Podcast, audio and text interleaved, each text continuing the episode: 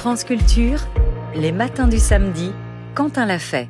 Une nouvelle étape franchie dans le chaos ce jeudi à Gaza. Des soldats israéliens ont ouvert le feu sur une foule affamée pendant une distribution d'aide qui a tourné au massacre avec la mort de 115 personnes, selon un bilan provisoire transmis par le Hamas et plus de 760 blessés. Et alors que deux versions s'opposent encore pour mesurer et comprendre ce qui s'est effectivement passé, lumière ce matin sur la situation humanitaire à Gaza dramatique et sur l'actualité du conflit qui oppose Israël et le Hamas. Discussion donc avec deux invités. Vincent Lemire bonjour. Bonjour. Vous êtes historien, professeur à l'université Gustave Eiffel, co-auteur de la bande dessinée intitulée Histoire de Jérusalem, une bande dessinée qui a paru aux éditions Les Arènes. Et à distance, Aurélie Godard, bonjour. Bonjour. Vous êtes euh, médecin anesthésiste en réanimation, responsable des activités médicales de Médecins sans frontières à Gaza. Le long de la côte, une charrette tirée par un âne transporte des cadavres. La nuit dernière, c'est l'arrivée d'un convoi humanitaire qui a basculé dans l'horreur. Selon le ministère de la Santé du Hamas, plus d'une centaine de civils auraient été tués et plus de 700 blessés. Nos enfants meurent de faim. Nous allons chercher un sac de farine pour les nourrir et quand certains leur tirent dessus, les autres leur roulent dessus. Ils nous envoient cette aide pour que les Juifs tuent nos enfants. Il n'y a eu aucune frappe de l'armée israélienne contre ce convoi. Au contraire, l'armée israélienne dirigeait une opération humanitaire et c'est pourquoi nous étions là. Parce que notre guerre est contre le Hamas, pas contre le peuple de Gaza. Le chef des Nations Unies se dit choqué et plaide pour une enquête indépendante efficace. La Chine condamne vigoureusement cet incident. À l'ONU, l'ambassadeur palestinien évoque, lui, un massacre. Des dizaines de victimes avaient une balle dans la tête. Ce n'est pas comme si, vous savez, vous tirez dans le ciel pour retenir les gens. S'il y avait de la confusion et du chaos, c'était intentionnel, ciblé et tué. Vincent Lemire, sans entrer dans le détail de ce qui s'est passé, puisqu'on ignore encore euh, la teneur euh, des événements, comment est-ce que vous interprétez cet événement, ce jeudi noir, cette tragédie? Oui, vous avez raison, on n'est pas euh, expert en balistique, ni vous ni moi. Il y aura une enquête. par contre, on sait que une population civile de 2 millions et demi de personnes, qui est affamée, qui est assoiffée, où il n'y a plus d'autorité civile. C'est ça qu'il faut retenir. C'est-à-dire, euh, on a beaucoup parlé de l'UNRWA ces dernières semaines. Il n'y a plus l'UNRWA pour distribuer euh, l'aide alimentaire euh, à Gaza. L'UNRWA qui est l'organisation des Nations l'organisation des Nations Unies des réfugiés palestiniens. pour les réfugiés palestiniens et donc qui a eu une centaine de, morts hein, dans ses rangs. il n'y a plus de policiers palestiniens, donc il n'y a plus d'autorité civile. Et on a une population civile qui est affamée. Euh, il faut que, pour les gens qui nous écoutent, pour qu'ils se rendent compte, euh, avant la guerre à Gaza, il y avait à peu près 500 camions de nourriture qui rentraient tous les jours dans la bande de Gaza. Aujourd'hui, les besoins sont multipliés par 10 parce que les capacités de production à, Gaza sont quasiment nulles. Et aujourd'hui, on en est à moins de 100 camions par jour en moyenne. D'accord? Et y compris depuis le, premier jugement de la Cour internationale de justice, il y a euh, juste un mois en fait, cette Cour internationale de justice avait dit euh, il y a vraiment un risque euh, immédiat pour la population civile. Il faut euh, au moins doubler le nombre de, de, camions qui rentrent. En fait, il a été divisé par deux au cours du mois de février. Donc, c'était inévitable. Ça n'est pas un accident.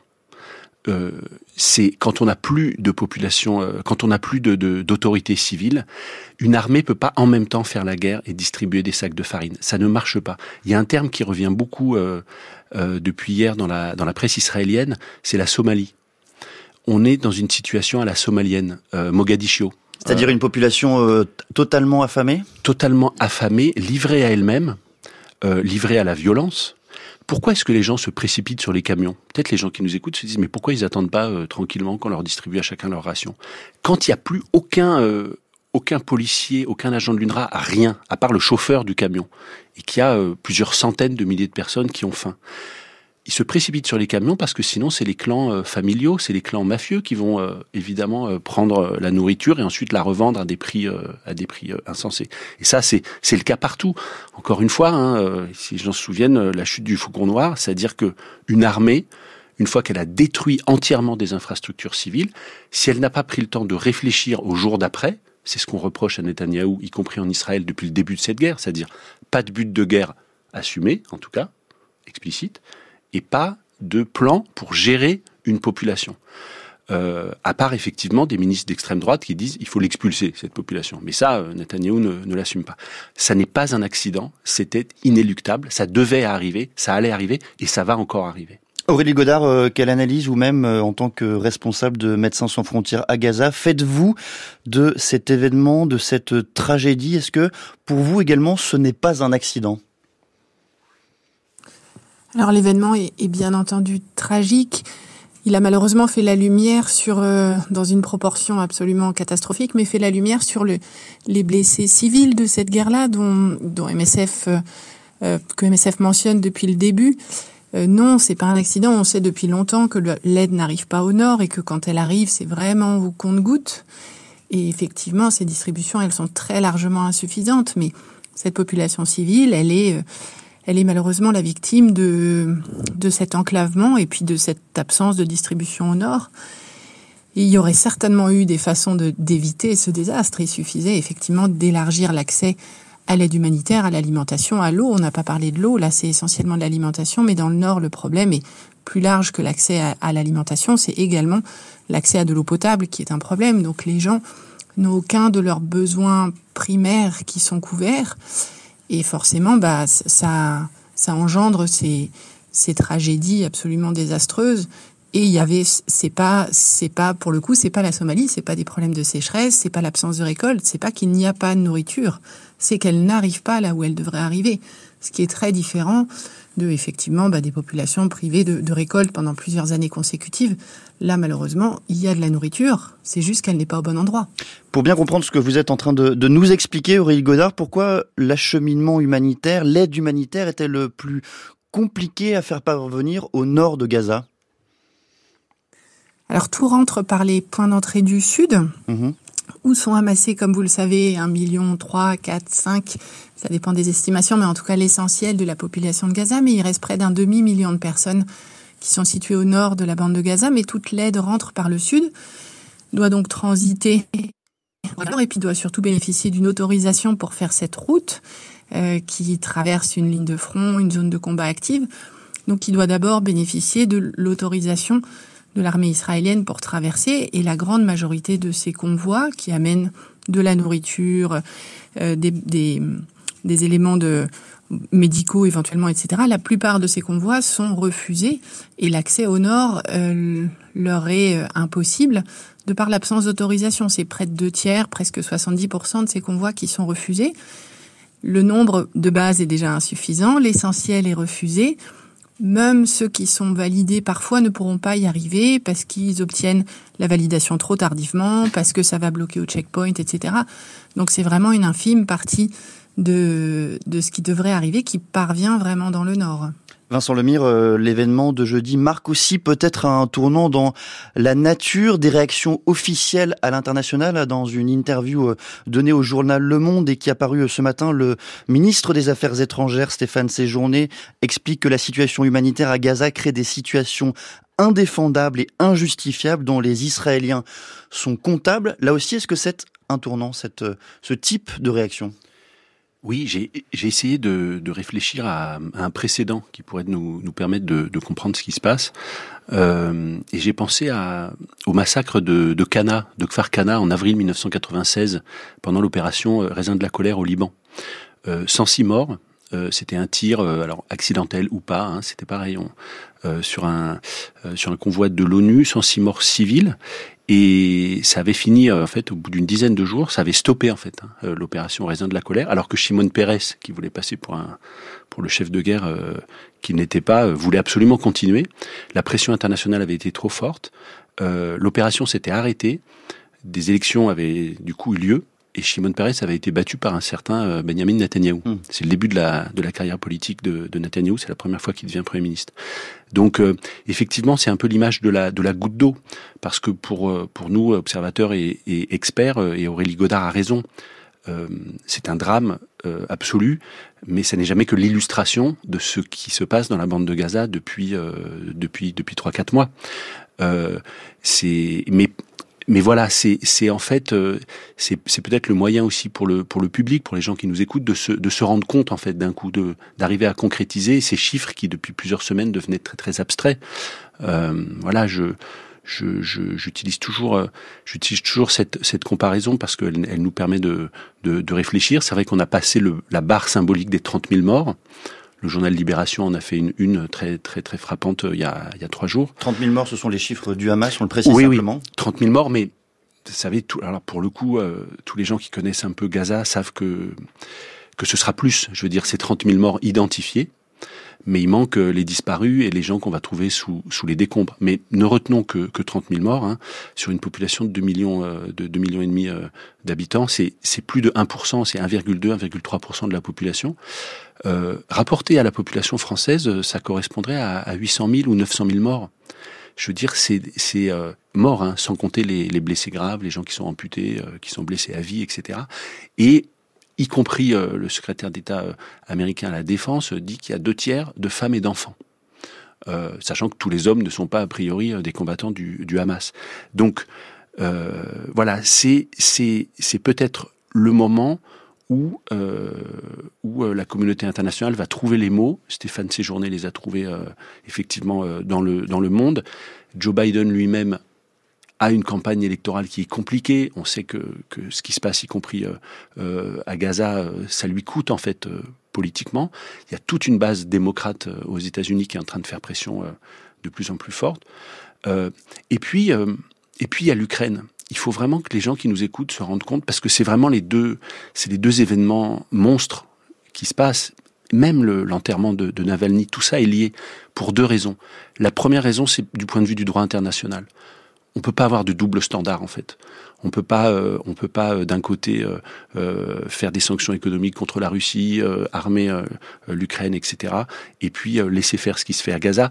Ça n'est pas possible, y compris vis-à-vis des opinions publiques de ce qu'on appelle le Sud global. Ça ne marchera pas. Et les États-Unis, à force de mettre leur veto au Conseil de sécurité vis-à-vis de la Russie, ça devient compliqué. Donc ça, c'est la première raison. Le, le premier lien très fort. Et puis le deuxième lien, ce sont les munitions. Les munitions qui arrivent à Gaza, la 90%, 95% des, munitions sont des munitions américaines. Ce sont celles qui n'arrivent plus en Ukraine depuis quatre mois. Les deux guerres sont consubstantiellement liées, y compris sur le plan euh, très très technique. S'il y avait un cessez-le-feu, j'allais dire, euh, deux problèmes, une solution. Les munitions américaines pourraient, euh, de façon à nouveau plus fluide, arriver, arriver en Ukraine. Donc oui, tout, on va dire, converge pour que enfin il y ait un cessez-le-feu. Et puis il y a un dernier sujet, c'est les otages. Euh, il faut en parler. On allait y venir, bien sûr. Euh, voilà, 138 otages qui sont euh, qui sont encore qui sont encore aux mains du Hamas. On ne peut pas libérer d'otages dans une telle situation. Ça, je pense que tous les gens qui nous écoutent peuvent le comprendre. Quand on n'arrive même pas à distribuer des sacs de farine, une libération d'otages, je veux dire, c'est sur le plan logistique, sur le plan sécuritaire. Euh, les gens, évidemment, les gens qui gardent les otages en captivité ne peuvent pas être localisés. Donc, il, tous les otages qui ont été libérés ont été, ont été libérés dans le cadre d'une trêve. Il faut que les combats s'arrêtent, il faut que les drones s'arrêtent de voler, il faut que la surveillance électronique soit desserrée pour que, de façon sécurisée, il y ait des couloirs euh, qui puissent faire euh, qui puissent faire sortir des otages. On va revenir bien sûr sur la question des otages. Un point quand même tout de même sur la question humanitaire encore avec vous Aurélie Godard. Deux tiers de femmes et d'enfants parmi les victimes. Comment est-ce qu'on l'explique? Alors c'est malheureusement le, le prix à payer de, de bombardements euh, indiscriminés euh, qui affectent la population civile, donc les, les gens du quotidien qui se retrouvent au mauvais endroit au mauvais moment, donc incluant bien sûr beaucoup sur la bande de Gaza, mais des femmes, des personnes âgées. Alors, la...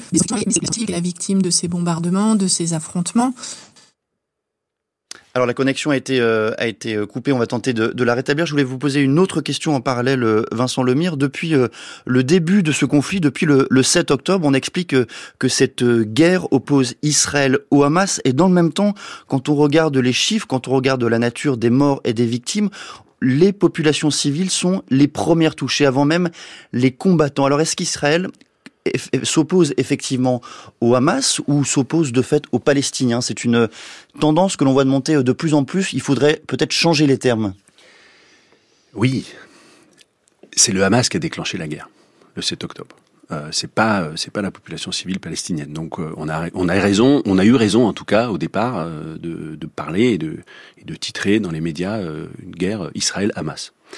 Euh, mais vous avez raison, il y a les chiffres euh, ils, sont, ils sont glaçants, les chiffres de, de, de, victimes civiles. Et puis, il y a encore une fois cette fameuse question des buts de guerre. Et on sait que Netanyahu n'a pas de but de guerre explicite. Mais il s'est passé, il s'est passé il y, a, il y a un mois. Il y en a un flou, éradiquer le Hamas. Oui, éradiquer le Hamas, mais même même ces, ces, euh, ces, services de sécurité disent euh, on n'y arrivera pas, il y a 700 km de tunnel, on va pas les faire un par un. Et donc euh, Yahya Sinoir, il est dans forcément le tunnel le plus protégé, avec sans doute des otages autour de lui, comme bouclier humain. Bref. Par contre, il y a un mois, il y a eu une, conférence à, à, Jérusalem qui était intitulée Recoloniser Gaza. Et à cette conférence, il y avait 12 ministres du gouvernement. Hein, donc on peut, compter, on peut, on peut penser que c'était, quand même assez représentatif. Et en fait, en fait de recolonisation de Gaza, c'était une conférence où la plupart des gens qui intervenaient, des ministres y compris, euh, plaidaient pour une expulsion massive de la population civile de Gaza. Euh, ben Gvir, le ministre Ben Gvir de la, dit de la sécurité nationale, euh, a dit au micro, la seule solution, c'est la déportation massive des habitants de euh, Gaza.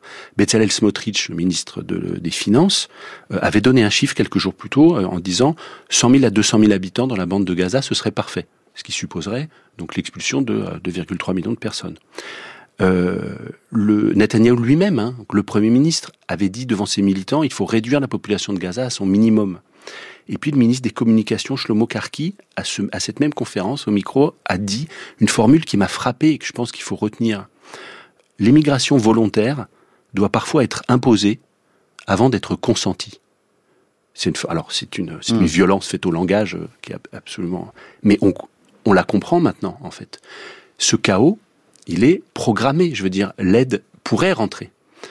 Euh, le but, le but en tout cas de ces douze ministres, euh, le but du socle d'extrême droite euh, du gouvernement Netanyahou et de la coalition actuelle, qui fait qu'il tient encore, c'est l'expulsion massive. Et vous voyez, là, je ne fais que citer des déclarations publiques au micro de ministres, euh, y compris des ministres, enfin, Bezalel Smotrich, c'est un énorme portefeuille, quoi. Donc, voilà, la seule, la seule, donc ça répond à votre question, en fait. La seule façon de comprendre, d'un point de vue israélien, ce qui se passe, c'est-à-dire de, de, qui est une, forme de rationalité dans ce qui arrive, même si elle est euh, tragique et, euh, et, et, absolument insupportable, c'est que on cherche en fait à organiser le chaos. Il faut encore rappeler, Aurélie Godard a eu raison de le dire, ça se passe au nord, et c'est là précisément où le Hamas n'est plus. Hein Il n'y a plus d'autorité au nord. Maintenant, la guerre se fait au sud. Donc, un chaos organisé pour que finalement la population civile soit obligée de fuir euh, vers l'Égypte. C'est ça l'enjeu le, euh, du moment. Alors justement, Aurélie Godard, je vous redonne la parole. Avant que la connexion soit interrompue, vous nous expliquiez en quoi et pourquoi les femmes et les enfants à Gaza étaient euh, les premières victimes. Alors effectivement, ce qu'on ce qu'on voit, nous, dans nos, les hôpitaux dans lesquels on intervient, c'est effectivement beaucoup de femmes, beaucoup d'enfants parce qu'ils sont les victimes de bombardements qui sont indiscriminés, qui sont massifs, extrêmement violents, diffus, et qui rasent des quartiers, si ce n'est des villes. Et que, bah, évidemment, dans ces quartiers et ces villes, il y a une population qui est une population civile, donc faite de personnes âgées, d'enfants, de femmes, d'hommes, mais vraiment de gens qui se retrouvent au mauvais endroit au mauvais moment et qui sont les victimes euh, des immeubles qui s'écroulent, des combats euh, plus intenses de rue, et puis encore une fois, oui, de ces bombardements qui sont assez méthodiques euh, du nord vers le sud, qui ont amené des villes entières à n'être plus qu'un tas de décombres, que ce soit Gaza City, que ce soit Yunis. C'est des pans entiers de la ville qui ont été détruits, si ce n'est la ville entière. Ce sont des infrastructures qui sont détruites. Donc c'est effectivement la population civile qui souffre à la fois des bombardements et puis ensuite de choses euh, malheureusement plus, euh, plus invisibles, des femmes qui accouchent parce qu'elles sont enceintes et qui malheureusement ne peuvent pas avoir accès aux soins parce qu'il n'y a plus de route, parce qu'il n'y a plus d'hôpital, parce que le système sanitaire a été détruit lors de ces bombardements. Donc voilà, c'est l'ensemble de la population qui est affectée par cette guerre euh, massive et non, non ciblés, non discriminés.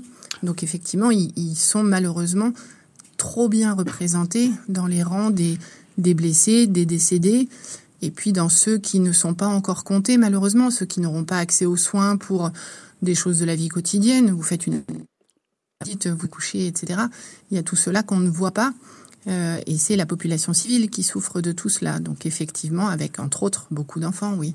En quelques mots, Rélie Godard, on parle euh, souvent du rôle du travail des organisations euh, non gouvernementales. Quel est le rôle également des médecins palestiniens Quel rôle jouent-ils sur place? Alors ils sont fantastiques. D'une part parce qu'ils sont très bien formés, donc ils, ils ont un niveau de soins initial qui est proche de celui qu'on fait en Europe. Hein. Ils, ils, ont accès à des choses complexes, à des niveaux de soins vraiment pointus. Euh, et puis là, ils ont euh, tenté de faire leur métier quand ils ont le, leur foi de soignant qui leur est chevillé au corps. Donc ils essayent, malgré les conditions, malgré les, les difficultés d'approvisionnement, de soigner. Et puis beaucoup m'ont dit euh, quelque chose qui est, je trouve, extrêmement touchant et, et vraiment euh, important. Ils, en fait, ils, ils ont vu tellement de blessés ou de décédés qu'ils savent que aujourd'hui, demain, la semaine prochaine. Ça peut être leur enfant, leur époux, leur épouse, leur frère, leur sœur, qui peuvent se retrouver euh, dans ces lits d'hôpitaux, sur cette table d'opération. Et ils soignent en disant, bah, si demain c'est ma famille qui est atteinte, j'aimerais qu'ils aient le niveau de soins euh, le plus satisfaisant possible et donc je les soigne comme si c'était ma famille mmh. parce que demain je voudrais que ma famille si elle est blessée puisse avoir accès à, à cela donc c'est vraiment une, une, empathie et une compassion pour leur population qui est euh, admirable parce que bah, ils vivent dans des conditions qui sont tout aussi désastreuses que le reste de la population. Ils sont dans des tentes, euh, sans accès à l'eau courante, à l'électricité. Mmh. Beaucoup ont été déplacés, euh, donc ils ont euh, déjà des difficultés de survie, je dirais, avec l'inquiétude de bah, est-ce qu'on sera les victimes de ces combats-là ce soir, demain? Mais malgré cela, ils essayent voilà, de faire au mieux. Alors il y a des difficultés d'accès à, l'ensemble de, de l'équipement médical, mais ils font de leur mieux possible pour effectivement bah, soulager un peu, une, petite goutte d'eau, mais soulager un peu les souffrances de leurs concitoyens. Merci beaucoup Aurélie Godard et Vincent Lemire. On va poursuivre cette discussion à 8h20. France Culture, les matins du samedi Quentin l'a fait. Et suite de notre conversation sur Gaza, sur le drame humanitaire euh, qui s'est passé, déroulé jeudi dernier, et plus largement sur l'actualité de ce conflit qui oppose Israël au Hamas avec Vincent Lemire. Il est historien, professeur à l'université Gustave Eiffel, co-auteur de la bande dessinée intitulée Histoire de Jérusalem, une bande dessinée qui a paru aux éditions Les Arènes en 2022. Et nous continuons avec vous, Aurélie Godard. Vous êtes médecin anesthésiste en réanimation, responsable des activités médicales de Médecins sans frontières à Gaza. Aurélie Godard, on a beaucoup entendu parler d'un chiffre aujourd'hui et au cours des derniers jours. 30 000, 30 000 c'est le nombre selon le Hamas de morts à Gaza. Comment est-ce que vous, vous analysez, vous prenez ce chiffre? Est-ce qu'il faut faire confiance plus généralement au Hamas dans le décompte des morts et des victimes à Gaza? Alors c'est très difficile de répondre à cette question parce qu'on n'a pas de source alternative, quoi qu'il arrive, pour, euh, pour compter. Ça, c'est la première partie de la réponse. Et puis la deuxième partie, c'est que ça, c'est les, je dirais, les morts visibles et les morts des, bombardements, des combats, qui n'incluent donc pas toutes les autres euh, catégories de patients qui vont souffrir de la guerre. Donc par défaut d'accès aux soins, parce que vous n'avez plus vos médicaments euh, que vous prenez euh, de façon chronique, et puis bah, vous avez fait des stocks au début de la guerre, mais vous n'avez plus d'insuline pour votre diabète. Donc c'est de toute façon un chiffre qui est très grandement sous-estimé, parce que n'incluant que les blessés ou les décédés directs. Euh, et puis ensuite, l'accès à beaucoup d'endroits de la bande de Gaza reste très difficile, si ce n'est impossible, et donc c'est effectivement euh, mission très ambitieuse que de faire un décompte macabre euh, de, tous ces décédés. Quoi qu'il en soit, le chiffre est bien au-delà euh, et n'inclut même pas les, projections euh, de besoins de santé de ces, patients qui ont été amputés, qui ont des blessures qui vont durer pendant des semaines ou des mois et qui feront le lit de handicap lourd et de besoins médicaux importants aussi dans les prochains mois et années, même dans l'hypothèse d'un scénario favorable de, paix durable dans les prochains jours ou, semaines, si on arrive encore à croire à ça. On a beaucoup parlé, Aurélie Godard, dans la première partie de cette euh, discussion euh, du nord de Gaza et de la situation euh, humanitaire dans cette partie de la bande de Gaza. Quelle est la situation aujourd'hui dans le sud, notamment à Rafah, où une population considérable a été contrainte de s'agglutiner? La situation, elle est également très difficile dans le sud. Les estimations sont entre 1,3, 1,4, 1,5 million de personnes dans une ville qui en contenait 200, 250 000 avant. Euh, et puis des gens qui ont été déplacés une fois, deux fois, trois fois, parfois plus.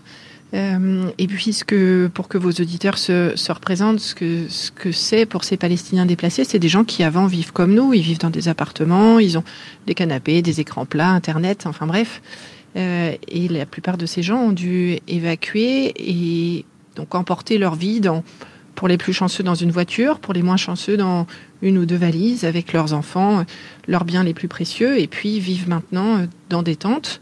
Euh, c'est l'hiver, là ça commence à aller un peu mieux, mais il fait froid, il pleut, c'est des abris de fortune où vous n'avez pas accès à l'eau, pas accès à l'électricité, avec une promiscuité très importante. Donc les conditions de vie font en plus le lit de, voilà, de, situations très difficiles, médicales et également humaines, euh, quand vous vous retrouvez euh, voilà, poussé à plusieurs reprises, avec la terreur au fond du ventre de savoir si la prochaine bombe est pour vous ou pas, et puis que vous avez toute votre vie qui tient dans une valise ou deux.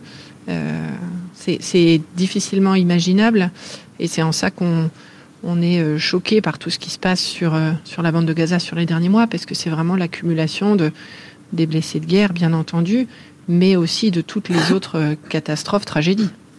Vincent Lemire, euh, le Premier ministre israélien Benjamin Netanyahou a dit, répété que l'offensive terrestre se déploierait euh, jusqu'au bout de la bande de Gaza, jusqu'à Rafah, dans cette ville justement euh, largement surpeuplée aujourd'hui. Est-ce qu'il donne désormais, ce Premier ministre israélien, la priorité totale à la guerre, peut-être même bien plus qu'à la libération des otages? Oui, oui, clairement, c'était c'était son objectif depuis le début, et, et il a même euh, des ministres, hein, ces ministres d'extrême droite le disent explicitement. Euh, Smotrich a fait une déclaration la semaine dernière en disant la libération des otages n'est pas l'objectif prioritaire. L'objectif prioritaire, c'est l'éradication, etc. Donc euh, le, le, le soi-disant équilibre entre les deux objectifs, surtout le, le, la fiction du fait que ça pourrait se faire en même temps. Ça ne peut pas se faire en même temps. Pourquoi? Mais parce qu'on, encore une, encore une fois, les seuls otages qui ont été euh, libérés, il y en a deux qui ont été libérés un, petit peu par, euh, par hasard, euh, des soldats les ont, les ont trouvés, mais imaginez-vous bien, sur 240 otages, il n'y en, a, y en a que deux hein, qui, ont été, qui ont été trouvés par l'armée. Il y en a trois par ailleurs qui ont été tués à balles réelles par l'armée, deux puis un ensuite, qui était pourtant torse nu, les mains levées, mais voilà, les, les, le, mode opératoire là de de l'armée israélienne fait que ils ont été abattus. Les seuls otages qui ont été libérés, hein, une, centaine d'otages, c'était au moment d'une trêve, parce que ça permet de sécuriser euh, des corridors, de les faire sortir. La trêve, elle est négociée euh, au Caire ou à Doha par, la branche politique du, du Hamas. Euh, les, les, troupes euh, de la branche militaire du Hamas qui détiennent les otages, ils n'ont pas euh, des, euh, des, portables GSM branchés, hein, si vous voulez, parce qu'ils savent très bien qu'il y a des drones israéliens partout, ils veulent pas être localisés. Donc rien que de transmettre les informations, de transmettre les listes dans un sens, dans un autre. Vous vous souvenez, la première trêve, on avait des listes extrêmement précises de noms, etc. Tout ça est, tout ça est négocié, tout ça suppose tout ça ne peut pas se faire dans le chaos euh, actuel. Euh, et néanmoins, comment est-ce que la société israélienne accueille ce que vous êtes en train de, de décrire, euh, Vincent Lemire, la pression de l'opinion publique, la pression notamment des familles des, des otages? Est-ce qu'elle est toujours aussi forte qu'au début et aussi visible? Alors, vous avez raison, les, les, les attaques terroristes du, du, du, du, 7 octobre, par le nombre de victimes, par les, par les modes opératoires, ont créé euh, une, une un sentiment de sidération dans la dans la société israélienne dont elle n'est pas sortie. Hein. Beaucoup d'Israéliens disent euh, on est toujours euh, on est toujours le, le, le 7 octobre. Ça, ça, a cimenté un espèce de, de, consensus de rage et de désir de vengeance que Netanyahou effectivement évidemment cherche à cherche à maintenir et cherche à cultiver le plus longtemps possible. Le seul dissensus effectivement c'est sur la question euh, c'est sur la question des otages. Euh, d'autant plus que ces otages, on le sait, hein, sont euh, massivement des euh, originaires de ces fameux kibbutz, qui sont plutôt des laïcs de gauche, qui étaient d'ailleurs souvent très très engagés dans la coopération avec avec les gens de Gaza. Donc là, on a les deux Israël qui se réveillent d'une certaine manière sur les objectifs de guerre. C'est vrai que que le, le consensus israélien, il est il est enfin, il est en train de se fissurer. C'est, toujours très très très très compliqué avec Netanyahou parce que c'est un c'est un piètre stratège, mais c'est un maître tacticien. Hein. Il a il a il a toujours euh, ces, ces, ces façons comme ça de, de euh, à la fois de diviser la société, d'hystériser euh, le débat pour finalement emporter la, la mise. Mais c'est vrai qu'il y a les familles d'otages. C'est vrai qu'il y a les ultra orthodoxes qui sont quand même le pivot de la coalition de Netanyahou actuelle. Il y a des ministres, on va dire raisonnable de son cabinet de guerre, Yoav Galant et Benny Gantz, qui il y a quelques jours ont fait une déclaration publique en disant il faut que les ultra-orthodoxes euh, soient euh, enregimentés, enfin fassent, euh, fassent leur service militaire. Mmh. C'est un vieux, vieux, vieux débat, vieux sujet, vieux sujet, en Israël, mais là, euh, avec ce qui se passe à, à, à Gaza, il y a quand même énormément de réservistes, hein, il y a 200 000, 300 000 réservistes. là, Netanyahou, face à cette revendication, n'a que deux mauvaises solutions. Soit il refuse et Benny Gantz et Yoav Galant vont sortir du cabinet de guerre et il n'en restera rien et il lui restera, il ne pourra plus faire la guerre, Netanyahou, soit il accepte et les ultra-orthodoxes sortent de la coalition et il y a des élections euh, immédiatement. Donc il y a aussi euh, le monde du business hein, qui commence à s'inquiéter d'une situation économique qui est très très euh, qui est très très grave. Il y a les réfugiés du Nord, on en parle peu, mais du côté de la frontière libanaise, il y a plus de 100 000 Israéliens qui ont été qui ont été déplacés. Alors pas dans les conditions horrifiques dont on vient de parler pour pour Gaza, mais voilà. Et puis il y a des militants d'extrême droite qui bloquent qui participent à bloquer les convois euh, humanitaires et les convois de nourriture euh, à l'entrée de, de, Gaza. Donc, effectivement, il y a un espèce de, de, faux consensus de façade. Enfin, il y a un consensus autour de l'armée et on pourrait dire des boys. Hein, des voilà, les, euh, les, les, les, soldats doivent être protégés, doivent être soutenus, mais politiquement, il n'y a pas de consensus. Hein. Netanyahou est toujours à 15-20% d'opinion favorable. Il est il n'y a pas de leadership quoi en, en Israël et c'est un des, un des problèmes israéliens du moment. Aurélie Godard, une euh, dernière question à votre endroit, car vous devez euh, retrouver euh, l'hôpital dans lequel vous travaillez. On a beaucoup parlé, entendu parler ces derniers jours d'une possible trêve, notamment une trêve pour le ramadan, une trêve qui débuterait logiquement le 10 mars, mais qui serait remise en cause à cause de ce jeudi noir et du drame qui s'est déroulé il y a deux jours. Néanmoins, qu'est-ce qu'une trêve pourrait permettre du point de vue humanitaire? Alors ça permettrait, on l'espère, en tout cas une entrée d'aide beaucoup plus massive euh, sur la bande de Gaza, au sud comme au nord, et donc de soulager un peu le, les maux des derniers mois euh, incommensurables. Euh, et puis bah, de faire un peu aussi l'état des lieux des dégâts. Je suis médecin, donc de, de, ce qui me concerne, sur les infrastructures de santé qui ont été attaquées. Est-ce qu'elles sont fonctionnelles? Oui, non. Qu'est-ce qu'il va falloir pour les remettre en route?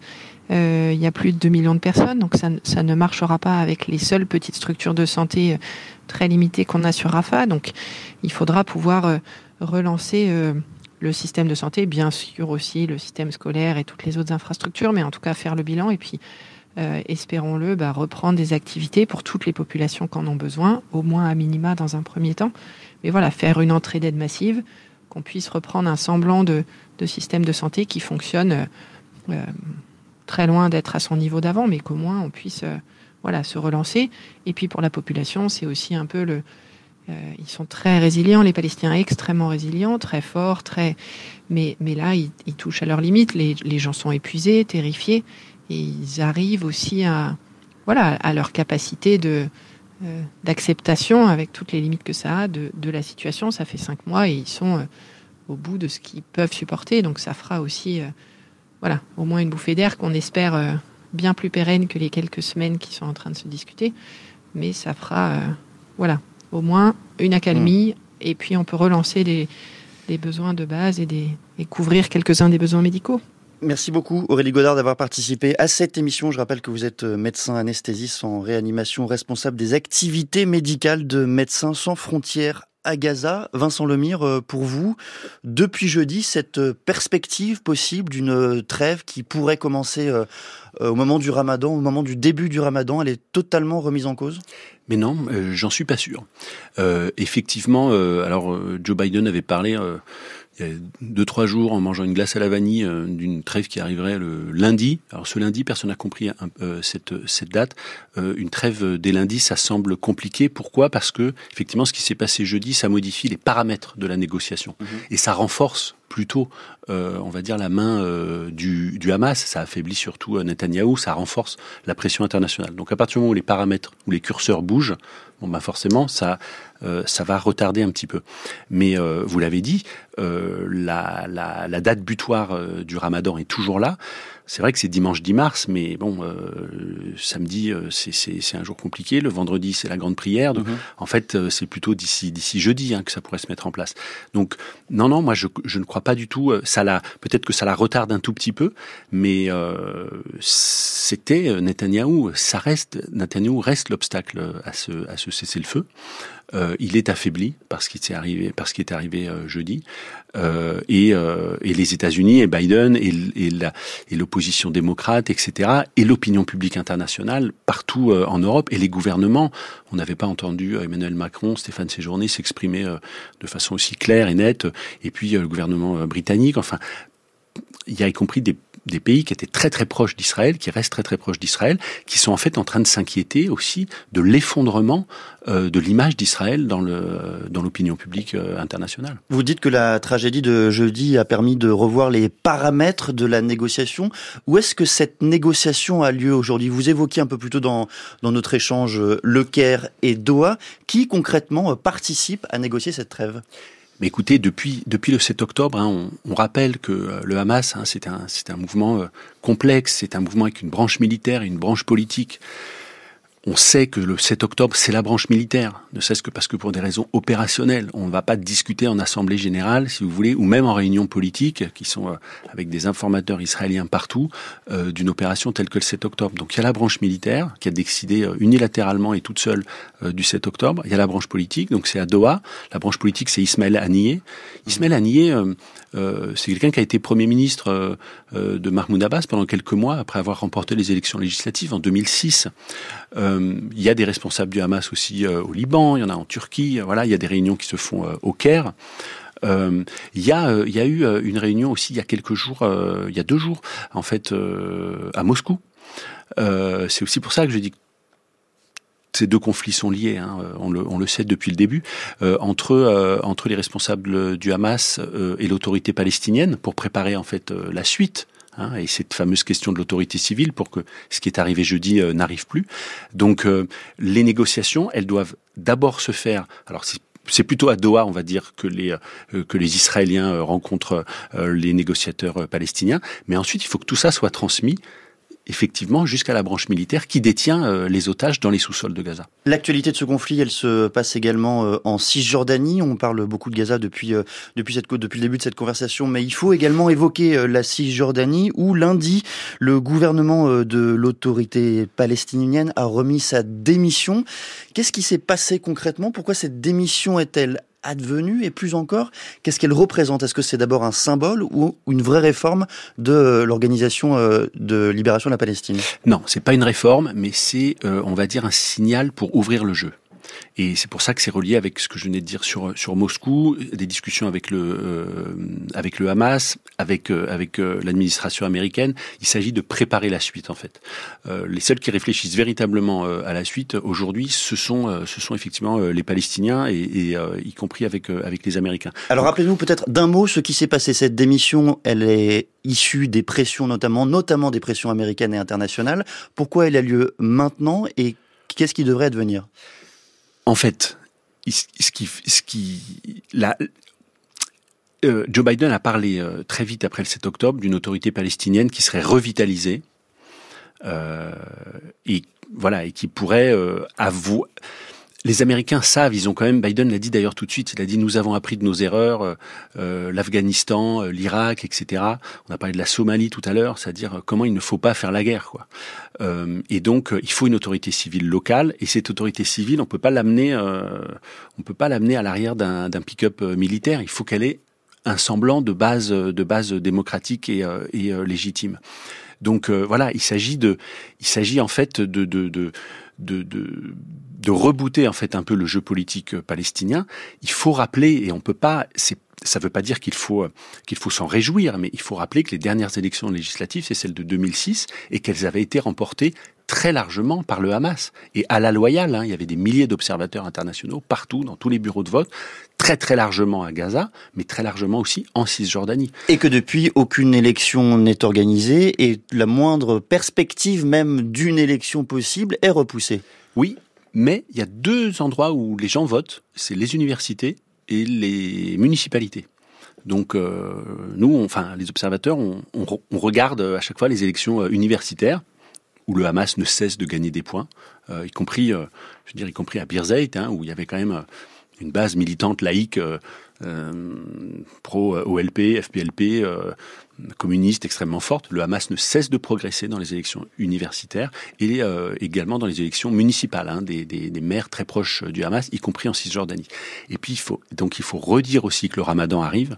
Le Ramadan, euh, c'est une période de jeûne, c'est une période de d'exaltation, c'est une période de rassemblement. Au moment du Ramadan, il peut y avoir jusqu'à 100 000 plus de 100 000 personnes rassemblées sur l'esplanade des mosquées. Le ministre israélien du patrimoine a euh, déclaré hier qu'il fallait annuler le mois de Ramadan et ne pas avoir peur d'une escalade des tensions et voire de confrontation, non seulement en Cisjordanie, non seulement à Jérusalem-Est, mais y compris sur l'esplanade des mosquées euh, s'il fallait. Il y a en ce moment un débat très dur au sein euh, des services de sécurité israéliens et entre le service de sécurité et le gouvernement et les ministres d'extrême droite pour savoir si on va euh, laisser en fait un plein accès à l'esplanade des mosquées. Il faut rappeler tout est lié. Hein. Il faut rappeler que l'opération terroriste du 7 octobre, elle s'appelait Déluge d'Al-Aqsa. Hein. donc la justification, c'était les menaces du gouvernement d'extrême droite israélien sur, euh, sur la mosquée Al-Aqsa. D'un mot, Vincent Lemire, euh, dans la nuit du jeudi 22 au 23 février, le Premier ministre israélien a prévu le maintien d'une présence militaire dans l'enclave dans un plan de l'après euh, qu'il a dévoilé. L'autorité palestinienne, elle, a rejeté ce plan qui perpétue l'occupation, tandis que les États-Unis ont rappelé leur refus d'une réoccupation de Gaza. Est-ce que cet après, il est quand même un tant soit peu pensé par Israël, où Israël se trouve forcé, je parle du gouvernement israélien bien sûr, où ce gouvernement israélien se trouve forcé de réfléchir à un après? Alors, Netanyahu a annulé plusieurs fois les réunions qui étaient prévues au sein de son cabinet de guerre, réunions à huis clos, les réunions qui étaient prévues pour parler du jour d'après, the day after. Euh, il ne veut pas en parler. Le plan qu'il a euh, énoncé, c'est un espèce, enfin, c'est un espèce de non-plan on va rester de façon limitée pour tenir des points, euh, etc. C'est pas c'est pas un plan ça, c'est c'est de la petite euh, tactique. On l'a dit tout à l'heure euh, avant avant 8 heures. Les seuls qui ont un plan au sein du gouvernement israélien, c'est l'extrême droite et c'est un plan d'expulsion massive des populations civiles de, de Gaza. Merci beaucoup Vincent Lemire d'avoir participé ce matin au matin du samedi sur France Culture. J'appelle que vous êtes historien, professeur à l'université Gustave Eiffel, co-auteur de cette bande dessinée que l'on recommande très très chaudement. Déjà plus de 200 000 exemplaires vendus. Elle s'intitule Histoire de Jérusalem. Elle a paru aux éditions des Arènes. C'était en 2022. Il est 8h41.